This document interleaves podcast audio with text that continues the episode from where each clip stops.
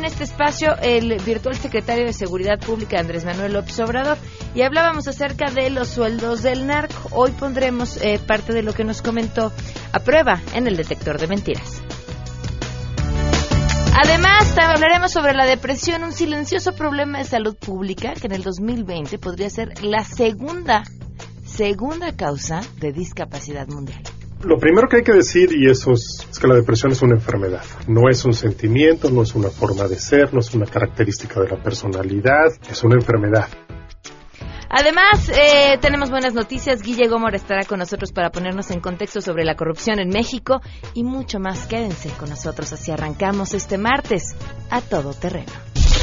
MBS Radio presenta a Pamela Cerdeira en A Todo Terreno donde la noticia eres tú.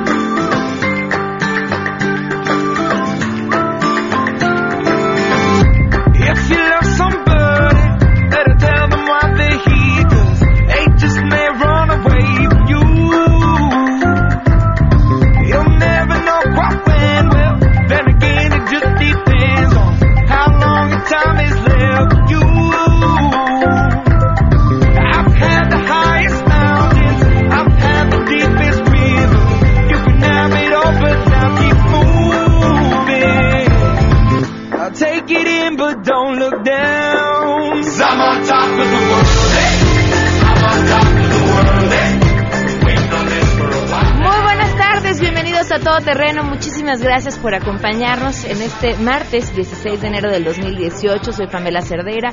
Los invito a que se queden aquí hasta la una de la tarde. Tenemos muchas cosas que comentar. El teléfono en cabina si nos quieren llamar 5166125, el número de WhatsApp 5533329585 y además en Twitter y en Facebook donde me encuentran como Pam Cerdera y el correo electrónico a todoterreno arroba mbs.com. Hoy comenzamos con esta pregunta. ¿Qué condiciones creen que sean las que provoquen que una persona se dedique al crimen organizado? No podemos hablar de terminar con el crimen organizado y con la delincuencia si no conocemos sus orígenes, si no entendemos el por qué, si no entendemos cómo funciona. Esta pregunta les hacemos.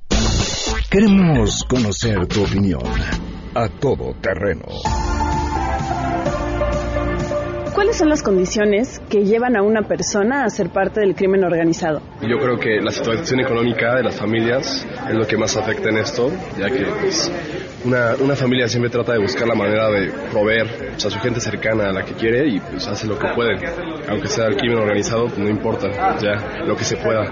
Creo que uno de los principales de las principales causas sería la pobreza, porque eh, usando el ejemplo de si un eh, hijo que tiene una familia de siete personas, si él es el único que puede proveer a su familia con dinero, alimentos, va a tratar de buscar un trabajo, una forma de que para que ellos tengan una, una vida mejor. Y el narcotráfico, el crimen organizado, es una forma fácil de, de conseguir ese dinero. Pues creo que una de las principales razones es la escasez de empleo y eh, los incentivos económicos que, ofrece para ciertas personas eh, incurrir en la delincuencia organizada que te empujan a ello debe ser este, por, este, porque tienes que pagar pagos y no puedes conseguir trabajo, porque te amenazan, influencias o porque no te dejan otra, otra opción, por así decirlo. Opino que sería la falta de educación, de apoyo familiar y de oportunidades. Lo que propensa toda esta oportunidad de delinquir de las personas es la falta de preparación por parte de la educación y también la falta de oportunidades de trabajo. El que el gobierno se desentienda de los aspectos educativos, económicos y del cuidado del tejido social provoca que la gente sea presa fácil de los enganchadores de la delincuencia. A todo terreno 12 el día con 5 minutos y hoy se cumplen 4 meses, 15 días del feminicidio de Victoria Pamela Salas Martínez. 4 meses, 15 días sin que haya un detenido responsable de haber dejado el cuerpo sin vida de Pamela en un hotel en la Ciudad de México. 4 meses, 15 días. Como pudimos, este, otra vez volvimos al ministerio y ahí empezamos, le digo, este, es que necesitamos saber qué es lo que está pasando porque a mi hija, la mayor, tiene un audio de su hermana y, y ese fue el último enlace que tuvimos con los judiciales que fueron a buscar a mi hija. Hablé con una secretaria de ahí y ella, pues, afortunadamente nos entendió y como mujer me dijo, ¿sabe qué señora? Vayas inmediatamente. Yo ya hablé, ya los van a estar esperando y efectivamente ahí ya nos estaban esperando. Nos pidieron que tuviéramos una, una abogada de que entrara con nosotros porque no, tenían, no nos podían dar información. Fue la que este, nos hizo el favor de representarnos y a partir de ese momento ella es la que ha estado encargándose de nuestro caso. Mi hija ya está muerta. Ya mi vida ya no es lo mismo. Victoria, pues nada. 12 del día con 6 minutos. Cuatro meses, 15 días. Y hoy contamos por Victoria Pamela, contamos por ella porque fue uno de los casos en los que tuvimos la oportunidad de platicar directamente con los papás y, y entender por lo que estaban pasando, pero no es solo ella. No es solo ella. Hay otros dos casos y nada más por mencionar los más recientes de dos mujeres extranjeras asesinadas también en diferentes hoteles en la Ciudad de México y tampoco tampoco hay responsables detenidos.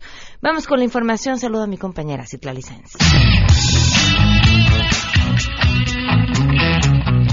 Así es, gracias. El presidente del INEGI, Julio Santaella, informó que se realizará una estrategia para salvaguardar la integridad física de los encuestadores ante el incremento de la violencia en algunas zonas del país. Por ello, el INEGI pondrá en marcha un protocolo de seguridad. En conferencia de prensa, Julio Santaella destacó que se trata de una estrategia preventiva para que los entrevistadores corran el menor riesgo posible cuando se trate de realizar el levantamiento de censos. Señaló que recortarán el horario, sobre todo trabajarán en cuadrillas y con gente de la comunidad. Para MBS Noticias, Citlali Sáenz.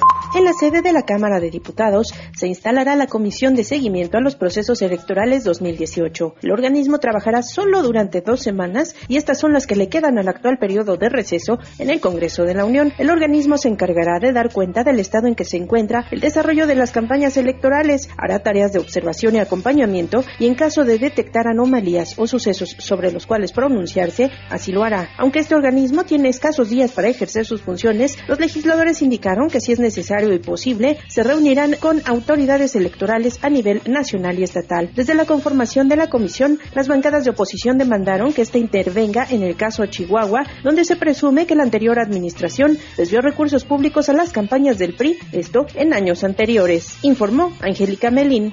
Jordi Maldonado, alumno de sexto semestre de Psicología en la Facultad de Estudios Superiores Zaragoza de la UNAM, es el mejor piloto gamer de Fórmula 1 en América Latina. El estudiante universitario atendió la convocatoria de la competencia internacional organizada por las empresas McLaren y Logitech que rastrean a los mejores pilotos virtuales en todo el mundo para ser contratados como pilotos taster o pilotos de prueba.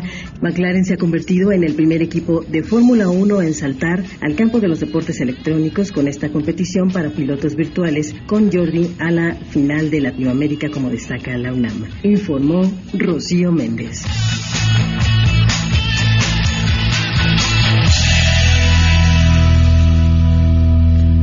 12 del día con 9 minutos. Gracias por sus comentarios sobre la pregunta que les hacíamos el día de hoy que tenía que ver con eh, qué condiciones creen que provocan que una persona termine por dedicarse al crimen organizado.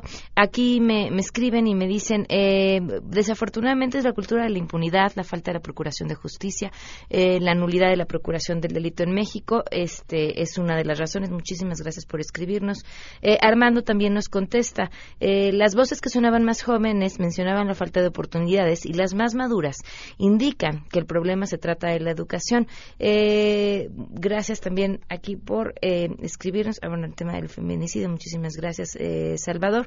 Y en Twitter también nos responden sobre la falta, José Juan Luis Negrete, sobre la falta de movilidad social como uno de los principales problemas. Ahí están sus respuestas. Vamos con las buenas.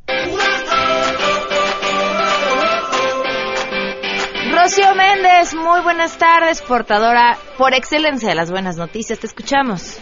Gracias, Pamela. Pues Jaime Humberto Urrutia Fukugauchi investigador del Instituto de Geofísica de la UNAM, eh, integrante titular de la Academia Mexicana de Ciencias, ha sido incorporado como miembro honorario de la Royal Astronomical Society por su excepcional trabajo en investigación. Esta sociedad británica de ciencia, fundada en 1820, tiene en su lista a más de 3.900 miembros, los más destacados científicos del mundo. Y bueno, pues ahora vamos a escuchar cuáles son los planteamientos del doctor Urrutia sobre la investigación en México.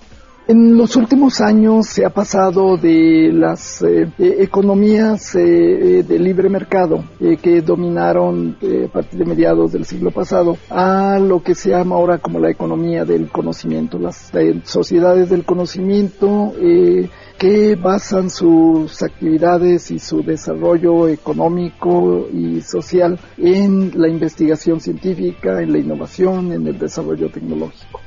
Eh, esto ha cambiado de una manera acelerada cómo operan los diferentes países, sobre todo las naciones industrializadas. Y eh, desafortunadamente este, está abriendo una, brecha mucho más grande, mucho más profunda eh, que la que teníamos entre los que tenían dinero y los que no teníamos. Ahora este, la brecha se extiende no solo a tener o no tener la capacidad económica, se extiende a tener la capacidad de generar eh, cosas nuevas o de incluso en un momento dado de usarlas. Eh, vivimos ahora en una sociedad en donde los desarrollos de la ciencia básica se transforman en innovaciones que nos alteran la vida cotidiana. Pues ahí está, Pamela, el planteamiento de México en este consorcio de científicos internacional. Es el reporte al momento. Rocío, muchísimas gracias. Que tengas buena tarde. Igualmente, hasta pronto. Hasta pronto. Vamos a una pausa y continuamos a todo terreno.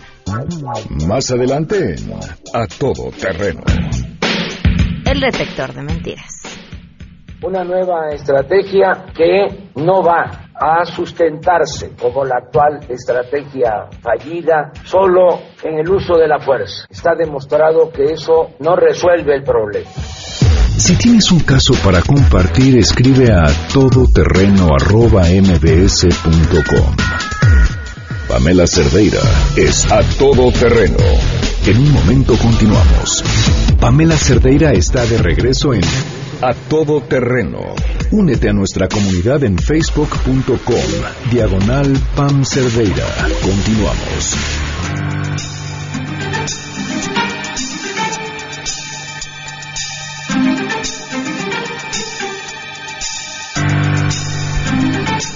Hace un par de semanas platicábamos con Alfonso Durazo, el virtual secretario de Seguridad Pública, en caso de que Andrés Manuel López Obrador, el virtual candidato de Morena, llegara a la presidencia. Y, este tema eh, lo, ponemos sobre la mesa porque creo que, eh, y no solamente Andrés Manuel, creo que estamos hablando de todos los que tienen intenciones de llegar a la presidencia de la República. Eh, cuando abordan el tema de las drogas, no abordan que es sí un tema de seguridad, sí un tema de salud pública, pero también es un tema de dinero. Es de inicio un tema de dinero, es un negocio. Y cuando hablamos acerca de cómo cambiar al país a través de diferentes propuestas, pues la mayoría de las propuestas se mueven con temas que tienen que ver con dinero, o sea, todo cuesta, los, los proyectos cuestan, los programas sociales cuestan y demás. Y, le preguntábamos justamente a Alfonso Durazo sobre el sueldo de un halcón, porque una de las eh, cuestiones que ha planteado Andrés Manuel López Obrador tiene que ver con una beca para que los chavos estudien y reciban un recurso económico importante durante cierto tiempo. Y, le decía, ¿o se alcanza? Porque a mí me parece que lo que esa beca ofrece, que de por sí ya es muchísimo dinero si tomamos en cuenta la cantidad de estudiantes que hay en nuestro país, es pequeñitito si lo comparamos con el sueldo de un halcón. Esto fue lo que nos respondió. ¿Cuánto gana un halcón? ¿O cuánto gana un sicario? Es eh, para tu sorpresa, tal vez, muy poco, realmente muy poco. Son sueldos miserables, son sueldos de hambre.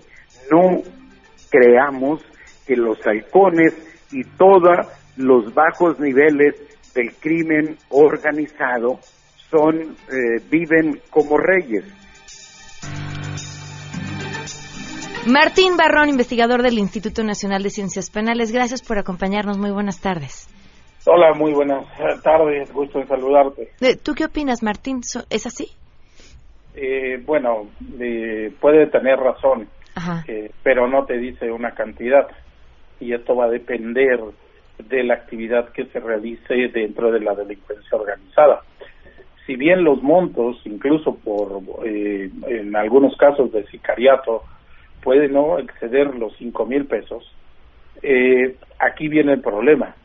Para un adulto como nosotros, cinco mil pesos puede ser muy poco, pero un para de 14, 15, 16 años, cinco mil pesos mensuales, ¿cuánto implica? O para un halcón, tres mil pesos, ¿cuánto implica? Esto, si bien nosotros lo percibimos como sueldos muy bajos, para un adolescente, en realidad, eso en su familia se lo van a dar. Es ¿no? que, claro, es, eh, qué, qué bueno que tú mencionas estos montos. Es que a mí, a esta respuesta de sueldos de morirse de... Bueno, sueldos, sí, podremos llamarlos sueldos, ¿no? Pero de morirse de hambre, tres mil pesos no me lo parece. O sea, no me lo parece si estamos hablando, como bien dices, eh, de, de lo que va a ser, ¿no? Y si volteamos a ver el promedio de los sueldos en el país hoy en día, ya olvídate de que se trate de un adulto, de, ¿no? Y si comparamos con lo que se planea, hay salte de halcón, donde te pagan o ganas tres mil pesos al mes, porque te vamos a dar una beca de mil doscientos para que te vengas a la escuela. No, eh, eh, aquí es donde viene el problema. El problema es que eh, todo el mundo lo ve muy sencillo. El, el gran problema es cuánto ganarán los padres de familia de ese adolescente y lo que implica para un adolescente ganar tres mil pesos y cómo aporta o puede aportar a la economía familiar.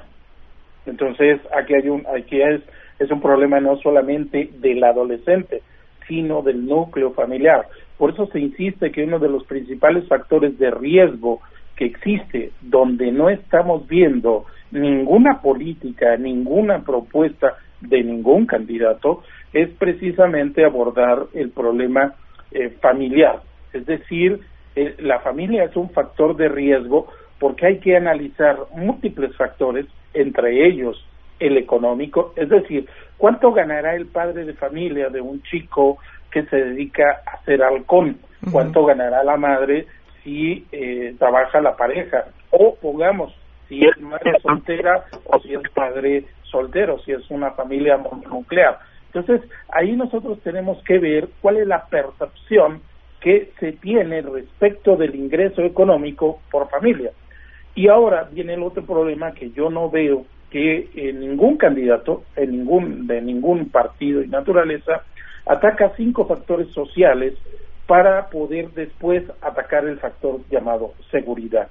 Los cinco factores son educación, efectivamente lo que tú señalas, una persona que hoy termina una carrera universitaria y, e inicia su labor, eh, digamos, para buscar un trabajo, para conseguir un empleo, ¿cuánto es el salario que va a recibir aún y a pesar de que ya terminó una carrera profesional?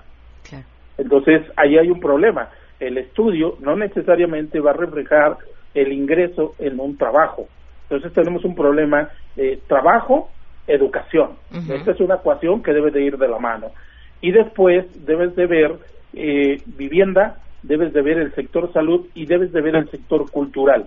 Son cinco temas que no señalo yo, sino que han señalado desde hace mucho tiempo Naciones Unidas, que para que una persona consiga esto, debe de tener estos cinco grandes satisfactores sociales cubiertos a la edad de 35 años.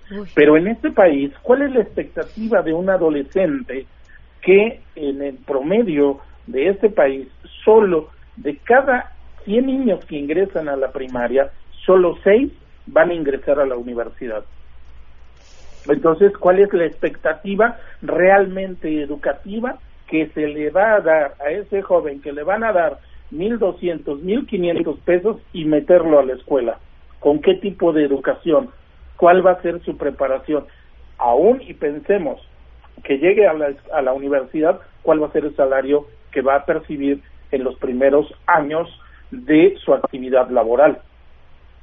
Entonces, vemos que los salarios para una gente recién egresada rondan entre los seis mil, ocho mil pesos. ¿Cuál sí. es la diferencia respecto de un adolescente que gana cinco mil pesos? Ninguna. O sea, perdón, entonces aquí es un problema más estructural, no es un problema de propuestas lanzadas al primer vuelo, ¿no? Y decir, vamos a hacer esto. A, a lo mejor en algunos casos, y a esto queda simplemente a la expectativa, en algunos casos a lo mejor te va a dar resultado porque su necesidad económica del adolescente o de la familia, si es en un determinado caso que aporte algo a la familia, puede solventar los gastos familiares. Pero eso no necesariamente te va a dar como resultado que el joven se integre a la, escuela, porque ahí es donde viene el problema.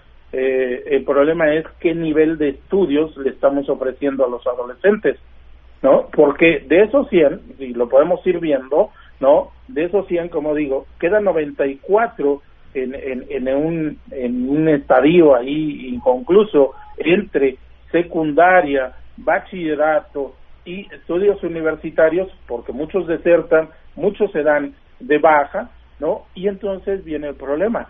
El problema es a dónde se van y solo hay cuatro opciones. Como empleado de una empresa eh, cualquiera que sea, en el comercio informal, de migrante y en la delincuencia. Esto es lo que deberíamos de atacar. No es darles dinero para que se salgan. No, a ver, genera una política donde esos 94 adolescentes o niños, o como lo queramos ver, no se integren solo a estas cuatro casi opciones que tienen, sino que tengan una expectativa de vida, ¿no? Eh, más allá de, de, de la actividad delictiva. Porque también hay que decirle a los adolescentes, la actividad delictiva, ya sea halcón, sicario, vendedor de drogas, lo que quieras, dile, como quieras llamarle, en todas las actividades que los adolescentes están insertos hoy en día, su, digamos, eh, esperanza de vida es no mayor a 15 años de vida. Híjole, sí. Sí, sí, sí, ahí hay un factor. Y comentábamos ese día eh, este discurso que, que se ha escuchado en la voz de los jóvenes, de, de pues prefiero vivir cinco días, los que me vaya a tocar, vivirlos bien, bajo el concepto de lo que ellos denominan bien, ¿no? Que también habría que discutirlo en un tema de, de, valores, de violencia, vaya, de un sinfín de cosas, a pasar una vida entera muerto de hambre. Exactamente, precisamente por eso es el discurso de los jóvenes. Ahí es donde nosotros tenemos un problema. ¿Cuál es la expectativa de vida que le vamos a generar a un adolescente hoy de 15, de 15 años, pero que en 10 o 15 años tiene 25 o 30 años? cuál es su esperanza de vida. Y este tema, ningún, insisto, ningún candidato, ninguna política en el país está viendo hacia allá. Porque precisamente después lo cruzas con el número de personas que están ingresadas en centros penitenciarios y el gran problema que tenemos es que eh, la edad promedio es 20 años, 35 años y casi es el 80% de la población penitenciaria. Pues es decir, que son son gente joven que viene de años atrás arrastrando una serie de problemas. Ahí los datos. Martín, te agradezco muchísimo que nos hayas acompañado. No, de qué, Pamela. Hasta luego. a ti. Hasta luego. Muy buenas tardes, Martín Barrón. Vamos a una pausa y volvemos. Queremos conocer tus historias. Comunícate al 5166-1025. Pamela Cerdeira. A todo terreno. Donde la noticia eres tú. Volvemos. Pamela Cerdeira regresa con más en A Todo Terreno, donde la noticia eres tú. Marca el 5166125. 12 del día con 32 minutos, continuamos a todo terreno. Nos acompaña hoy Aris Chávez, bienvenida, gracias por acompañarnos. Ay, pues muchas gracias, el gusto es mío, mira. Eh, oye Aris, tú eres de Relaciones Públicas de Dental, pero, le, eligieron por la sonrisa, me cae. ¿O eres clienta? No, bueno, pues También. Nos, tratamos ahí todo. ¿Sí? Sí, claro. sin duda, sin duda, una bonita sonrisa es la mejor carta de presentación y una bonita sonrisa implica un montón de cosas, o sea, tener tener los dientes eh, cuidados, la boca limpia, este y, limpia me refiero a ir con el dentista que tenga una limpieza profesional. Y eso además más que un asunto eh, de, de cómo me veo, no es un tema de salud importantísimo. Fíjate que aquí en México es un tema preocupante, porque el 90% de los mexicanos tenemos un problema dental que no nos atendemos. O sea, casi todos, imagínate. Y entonces no tenemos la cultura de ir regularmente al dentista. Por ejemplo, tú puedes decir, bueno, yo vi el comercial hace muchos años y sé que los dientes de arriba se cepillan hacia, abajo, y así, ¿no? Todo el mundo tenemos esa idea pero no vamos con un profesional a que nos diga cómo cepillarnos. Fíjate que cuando yo me enteré de esto me sorprendió mucho, porque yo pensé que una buena técnica de cepillado podía copiarse tú a tu hija, este a tu esposo, ¿Ah, a tu marido. No. A ver, cuéntame. Porque, por ejemplo, tú puedes tener alguna prótesis, te puede faltar alguna pieza dental, puedes usar brackets, todos esos son casos diferentes de cómo cepillarte los dientes. Y no te puedes enterar si no vas con el especialista, ¿no? Y además cosas tan... A ver, si le sangran las encías, hay que correr al dentista. ¿eh? Ah, porque piensas que es normal. O me cepillé muy fuerte, o traigo un tema hormonal. Hay que correr al dentista. Al rato se me pasa. Y lo peor es que puede terminar en una periodontitis. O sea, el momento en el que te sangran las encías, eh, yo lo he escuchado, es el mejor spa para las bacterias.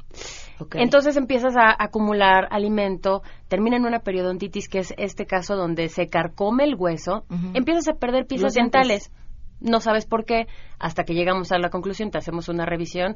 Y entonces no hay que llegar a esos casos extremos. La idea nosotros que lo que queremos en Dental Pro es promover una cultura en la que visites regularmente para que tú llegues hasta la tercera edad con tus propias piezas dentales, que eso es lo que tratamos de hacer siempre, ¿no? Mejorar hasta, bueno, ya si ya hay, casos extremos, también tenemos tratamientos, pero la idea es que tú conserves tus dientes.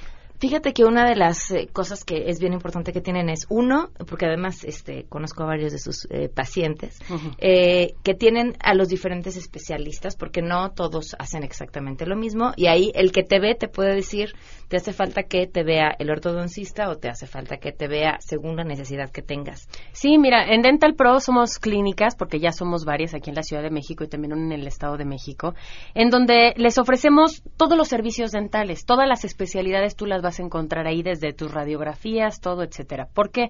Porque a veces te dicen, bueno, eso no te lo hacemos aquí y tienes que ir hasta el otro lado de la ciudad, ya no vas porque el tiempo vivimos en un ritmo de vida muy ajetreado. Entonces, lo que tú quieres es alguien que te atienda a tiempo, a la hora que haces tu cita, eso es muy importante. Ah, es que le decía en el corte, eh, le estaba platicando a Aris que mi peor recuerdo de infancia, no sé si ustedes que nos escuchan les pase, no es el... No, mi peor recuerdo de infancia es las horas de espera en la sala del dentista. Yo no sé por qué parecía Amanda hacernos esperar dos, tres horas para pasar. Y con ustedes eso no sucede. O sea, si yo hago mi cita a las cuatro, a las cuatro estoy pasando para que me atiendan. Sí, eso es muy importante, ¿no? Yo creo que eso principalmente. Y otra cosa que platicábamos, ¿sabes? Que nos hubieran grabado fuera de la Sí, sí, sí.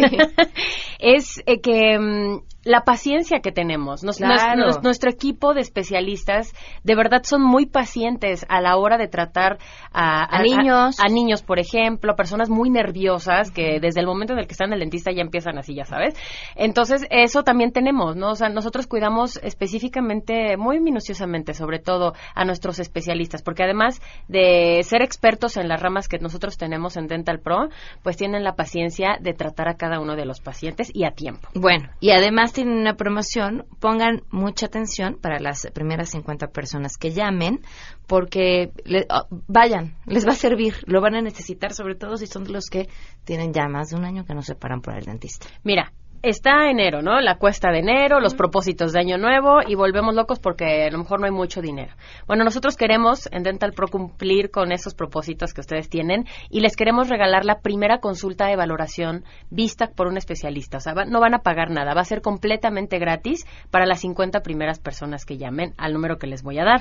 Al 68 22 07 99. Ahí les va de nuevo. 68 22 07 99. En esa consulta que les vamos a regalar, en todo el tratamiento que necesiten les vamos a dar adicionalmente un 30% de descuento. En todos los tratamientos que manejamos en Dental Prosa, desde brackets, limpiezas, eh, bueno, si necesitan algún tratamiento un poco más específico, o sea, todo lo que tratamos ahí, desde niños hasta personas de la tercera edad. Hay muchos pacientes que necesitan un cuidado, digamos, especial por este problema de la diabetes o la hipertensión. También lo podemos tratar ahí. Sí, no, y además, bueno, que tenemos los especialistas ahí para tratar todos ese tipo de casos. Pues Aris, muchísimas gracias. 58 22 No, seis- seis perdón, ocho, te perdón, estoy- sí. 68 22 0799. Ahí va otra vez para que no se vayan con la finta. 68 22 0799. Aris, muchísimas gracias. Gracias y bueno, recuerden, primera consulta de valoración completamente gratis y el 30% de descuento, súper regalo para De- que aprovechen. Te estoy llamando. Vamos a una pausa y volvemos. Si te perdiste el programa A Todo Terreno con Pamela Cerdeira, lo puedes escuchar descargando nuestro podcast en www.noticiasmbs.com. Estamos de regreso. Síguenos en Twitter, arroba Pam Cerdeira, Todo Terreno, donde la noticia eres tú. Continuamos.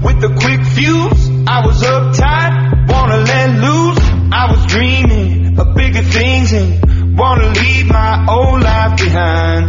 Not a yes sir, not a follower. Fit the box, fit the mold, have a 12 seat. del día con 43 minutos. Gracias por continuar con nosotros. Hay un tema bien, bien importante sobre la depresión. Eh, estamos hablando de, de un problema de salud que, que toca a los jóvenes y a los adultos y que además se, se vislumbra como un problema de salud creciente en el mundo entero. Le agradezco enormemente al doctor Jesús Quesada García, psiquiatra, eh, diplomado y profesor de tanatología y suicidología. ¿Lo dije bien, doctor? Sí, muy bien, muchas gracias. Muchas gracias por acompañarnos, doctor. Eh, era para nosotros importante a la hora de tocar este tema que el público pudiera entender y nosotros, por supuesto, de qué hablamos cuando hablamos de depresión, cómo, cómo se ve, cómo se vive, cómo se entiende. Claro que sí, muchísimas gracias por la invitación. ¿Me escuchan bien, verdad? Perfecto. Sí. Mire, la depresión es una enfermedad emocional. Eh, lamentablemente en nuestro país eh, asocian psiquiatría con locura o enfermedad mental. De ahí que muchas gentes eh, se resisten a ir con un psiquiatra. Dicen ni que estuviera loco. Y no, no es locura, es una enfermedad emocional muy triste, muy lamentable, muy que, afecta todo, todo el entorno y a la persona misma, porque los signos y síntomas eh, traen discapacidad, traen este inseguridad, trae falta de autoestima, minusvalía, pueden haber trastornos del sueño, este se incrementa también la la falta de empleo, o el, más bien el, el abandono del empleo y este trastornos del sueño y del apetito, ya sea que la persona duerma mucho y si tiene asociado a la depresión la ansiedad, duerme mal. Sí, hay que preguntar siempre cuando hay los hábitos en el dormir a la persona cómo acostumbra a dormir o cuántas horas. O sea, la depresión es una enfermedad que no está demostrada que sea hereditaria, pero cuando sí haya familiares es mayor el riesgo. Ahora, ¿qué tanto es tantito? Porque ¿cómo podemos entender uno de estos síntomas de quien duerme mucho como alguien que ya tiene un problema de depresión que tiene que atenderse? Siempre preguntamos el psiquiatra cuántas horas duerme, si tiene problema para dormir o no, este, o a cómo acostumbrado a- acostumbrado a dormir. Dice, pues yo me acuesto y no me da sueño. No te da sueño o aunque tengas sueño no puedes dormir. Ahí es el- la clave. Sí, cuando una persona dice, bueno, yo siempre he dormido de las 8 de la noche a las 6 de la mañana, pero ahora resulta que llegan la 1 o 2 de la mañana y no puedo dormir porque no me da sueño. ¿sí? Ese es un síntoma de depresión. Se presentan, son los, los, vaya, sé que son los mismos síntomas, pero si son más comunes unos que otros en jóvenes o en adultos. Es igual, es igual en los jóvenes y en los adultos. Claro, en el adulto sí se, tra- se agrega también ya cierto deterioro de facultades mentales, no en todos, no en todos, pero en algunos. A ver, supongo, doctor, que con la depresión, como con muchas otras enfermedades, el último en enterarse es el enfermo. Eh, ¿Cómo ayudar a algún familiar o algún amigo que, bueno, pues se ha detectado que podría tener depresión? Has tocado un tema, un, un punto importantísimo.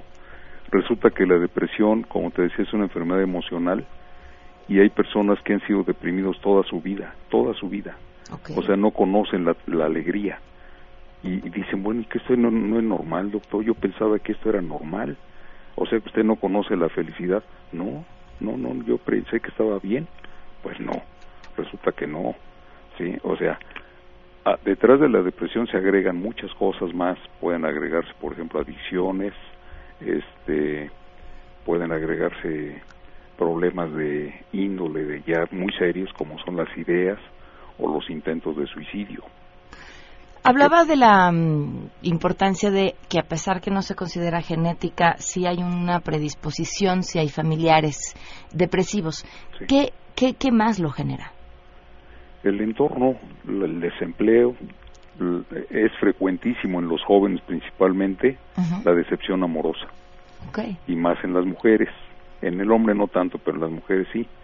Muchas veces este, se enamoran al mil y ese es un gravísimo error. Yo digo que hay que enamorarse al diez. No, menos. pues uno no como controla eso, doctora. A ver, ¿cómo? no enamorarse, no entregarse totalmente. y bueno, Y lo este dice un doctor que busca que la gente sea feliz, ¿eh? Por Pues eso así. precisamente le digo, no te enamores al mil, hombre. Aunque te hayan bajado el cielo y las estrellas, pues no te la creas, porque muchas veces se llevan decepciones. Es frecuentísimo, yo soy jubilado del IMSS y en servicio de urgencias con frecuencia llegaban jóvenes que se habían cortado las venas, habían tomado medicamentos porque les había dejado el novio. Y, y lo hacían así en una forma tan frecuente que los mismos médicos de urgencias la rechazaban o hasta se burlaban. Dice, ah, ya, tú ya no te sabes otra. Seguramente te dejó el novio y te quieres matar. Y no faltaba el genio que decía, bueno, ¿y, y a poco te vas a matar así? ¿Por qué no te subes a la latina, hombre, o te avientas? Y yo le decía, ¿y por qué no le dices tú? ¿Y usted por qué no lo hace? La respuesta sería, no, pues es que yo no estoy como tú. Entonces, ¿cómo puedes saber cómo me siento yo? El deprimido es importantísima la relación, la alianza terapéutica, que el médico se ponga en el lugar del otro, decir, a ver, yo te entiendo, yo sé cómo estás, yo estaría pensando hacer lo que tú quieres hacer porque es una desesperanza, es un sufrimiento insoportable. De hecho, la persona que se suicida, debo decirte que no es que quiera quitarse la vida, ¿eh? quieren matar el sufrimiento, la desespera- desesperanza, eso es lo que quieren matar, que es insoportable. Ahora, si hay personas que aunque estén deprimidas no buscan ayuda, esa es otra situación también real, aunque esté muy mal. Como dicen, bueno, hasta que toque fondo, pues sí, pero hay fondos muy profundos. ¿Hasta cuándo? Y entonces, ¿qué haces con una persona que no quiere ayuda? Existe una terapia que se llama de constelaciones familiares. El terapeuta que maneja eso trabaja con un miembro de la familia y van trabajando varias cosas, se van dando cambios en la persona que se asiste a la consulta y después eso repercute en la persona que no quería tratarse. ¿sí? Eso es lo que me han dicho las personas que manejan esto, yo no lo hago. ¿sí? Yo manejo más bien psicoterapia así breve y la ayuda, de, el apoyo de, de medicamentos. Las constelaciones son todo, todo un tema para platicar en el programa de lo más, de lo más interesante. Pues, doctor, le agradezco enormemente eh, su tiempo para comentar sobre este tema. Ojalá pueda acompañarnos un día en la cabina, porque creo que, que vaya, hay que ahondar mucho más en este asunto. Con todo gusto. Muchísimas gracias y muy buenas tardes. gracias, muy amable. 12 con 50, volvemos. En contexto. En contexto. Periodismo de opinión con Guillermina Gómora. A todo terreno. Ah, qué corte tan rápido. Guille, ¿cómo está? Aquí estamos. Mira, hablando de constelaciones, yo creo que a nuestro país le vendría bien una constelación, pero sobre el tema, y me salió verso sin esfuerzo, sobre el tema de la corrupción. Ahí vamos a hacer una masiva, por favor. Una masiva, porque este tema de la corrupción, fíjate, traigo hoy este tema a colación porque ayer Jacqueline Pechar, una mujer muy emprendedora y, y una luchadora en temas de- del combate a este flagelo, decía al despedirse de la presidencia del sistema de, de participación ciudadana del comité coordinador del sistema, Nacional Anticorrupción. decía cierro mi ciclo y me doy cuenta de que no tengo cifras que presumir. No le hemos hecho ni un rasguño a esa corrupción que parece impregnarlo todo. Y no parece impregnarlo todo. Lo no parece. impregna. Lo impregna. A grado tal que en nuestro país nos hemos metido en un laberinto que yo por eso propongo que se haga una constelación o que se haga algo para salir de este laberinto que nos está costando pues violencia, eh, económicamente, confianza, muchas cosas. Hemos visto cómo eh, esto se ha convertido en una constante, a grado tal que el presidente Peña Nieto algún día dijo que el problema quizá era de carácter cultural, cosa que yo me resisto a creer. Claro, y hubo una magnífica respuesta a, a eso. Este, no sé si fue de Krause, eh, al, al, presidente diciéndole no es cierto, ¿no? Los mexicanos en otros lados del mundo no, no se pasan altos, eh, no son corruptos, no. no les dan mordidas a los policías. Exacto. Bueno, pues, pero tenemos este grave problema que nos ha llevado incluso a crear un libro que se llama El corrupcionario. ¿Cómo estará la cosa? Que Alejandro Legorreta eh, diseñó y llevó a cabo la edición de un libro que se llama Corrupcionario. Ya va por la segunda y si no es que la tercera edición, este libro. ¿Qué incluye este Que más allá del, pues di, incluye diferentes conceptos, por ejemplo, uno que está de moda, que tiene que ver con lo que sucede, por ejemplo, con personajes como Duarte, Padres, Borge, Anaya, y bueno, y los que se sumen. Gober, la definición de Gober en el, bien. dice, apodo de la horda de botargas especializadas en hacer business desde el gobierno, encubrir policías que trabajan para el crimen organizado y culpar a los ciudadanos, a los ciudadanos por delitos de los cuales son víctimas. Esa es la definición de Gober. De Gober. En el Bola de botargas, no, me encanta. Pero, pero me parece a mí muy preocupante lo que dijo ayer Jacqueline Pechard. Y todavía me preocupa más porque vamos a la mitad del primer mes del año y la, de, la decisión de que se elija al fiscal anticorrupción, bueno, primero al fiscal general y en consecuencia al fiscal anticorrupción, Nada. pues parece muy lejano. O será, como había dicho el presidente, hasta después de las elecciones. Que sería lamentable, es uno de los asuntos que los ciudadanos tenemos que exigir ya. Ya. El, el Sistema Nacional de Anticorrupción es no, no es una ocurrencia de un partido político, es, ha sido una lucha ciudadana. Y es algo que si no se apuran nuestros legisladores en el Congreso y el gobierno federal lo impulsa a grado tal de que salga antes de las elecciones, puede tener un costo muy alto para ellos. Si tomamos en, en consideración perdón, que alrededor de 14 millones de jóvenes entre los 18 y los 23 años serán primo votantes el próximo 1 de julio y ellos, esta generación, ha crecido con ese estigma, con ese karma de la corrupción. Y ellos no quieren eso. Lo han manifestado de, diferentes formas, han eh, señalado su preocupación por la corrupción, por la inseguridad y la pobreza. Y todo esto, todos estos flagelos van ligados al tema de la corrupción. Pero fíjate, yo, bueno, me gusta ver el, el, vaso medio lleno y creo que fuimos una generación que creció con eh, términos o frases como el que no tranza no avanza. Ah, sí, claro. Y, pero, pero, se decían con orgullo, o sea, no, era como pues, pues esa es la forma de hacerlo y, y hoy hoy la sociedad ya no lo recibe de la misma forma. No. Eso está bien. Nosotros escuchamos palabras que vienen también en este corrupcionario como moches, mordidas, ponte la del Puebla, lo que sea su voluntad, con lo que guste cooperar, se lo dejo a su criterio, el que no tranza no avanza, como tú decías, no quiero que me den, sino que me pongan donde hay, un político pobre es un, es un pobre, pobre político. político, ya te dije que de gorra nada, ayúdame a ayudarte, en fin, todas estas frases que de veras son de vergüenza y de pena ajena en una sociedad como la de México, porque tenemos mexicanos realmente muy valiosos, uh -huh. pero todos de alguna manera participamos o contribuimos indirectamente a que este fenómeno crezca. Y, y, no solo sea algo que parece, sino que está enraizado y que sí corre el riesgo de convertirse en una cuestión cultural porque la gente va creciendo con la idea de que si no le das la mordida, si no te mochas, si no este compras el lugar en la fila, pues no vas a poder construir o hacer algo en este país y eso uh -huh. me parece realmente muy preocupante. Sí, porque nos termina costando a todos. Lo podemos ver hoy muy sencillo como, bueno, yo me zafo de este trámite, pero pero no pasa nada, pero pero es una cadenita y todo va alimentando algo que en algún momento te va a regresar. Exactamente, porque esta cadenita nos llega a costar eh, el 10% del Producto Interno Bruto. Uh -huh. Entonces, este 10% del Producto Interno Bruto que podría llegar a las arcas de la Secretaría de Hacienda y de ahí distribuirse para atender diversos problemas, pues no llega, porque se va ahí por debajo de la mesa.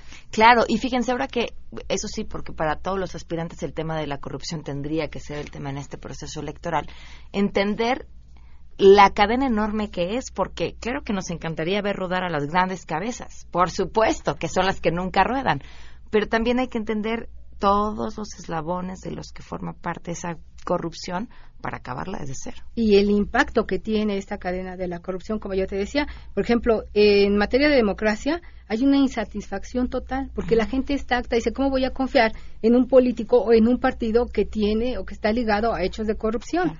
Ahí les cuesta, lo van a pagar en las urnas el próximo 31, el próximo 1 de julio. Luego, en la crisis de representación, el 91% de la población no confía en los partidos políticos.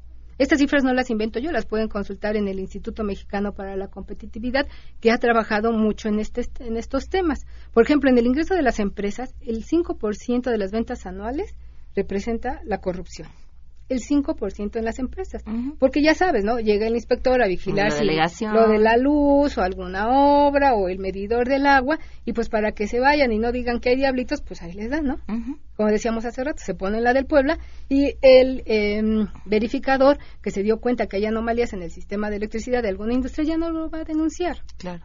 Entonces ahí, ahí se va haciendo esta bolita que se convierte en una bola de nieve y que nos está asfixiando y que como sociedad nos está costando mucho.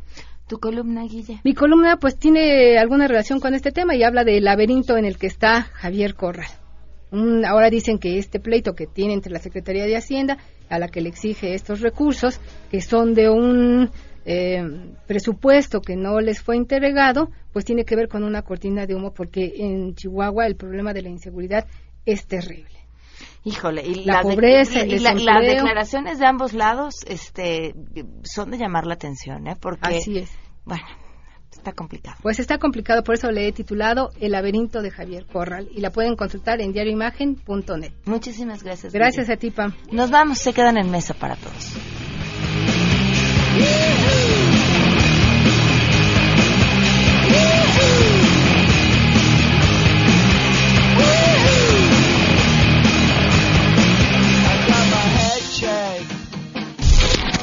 MBS Radio presentó a Pamela Cerdeira en A Todo Terreno. Te esperamos en la siguiente emisión, A Todo Terreno, donde la noticia eres tú. MBS Radio, en entretenimiento, estamos contigo.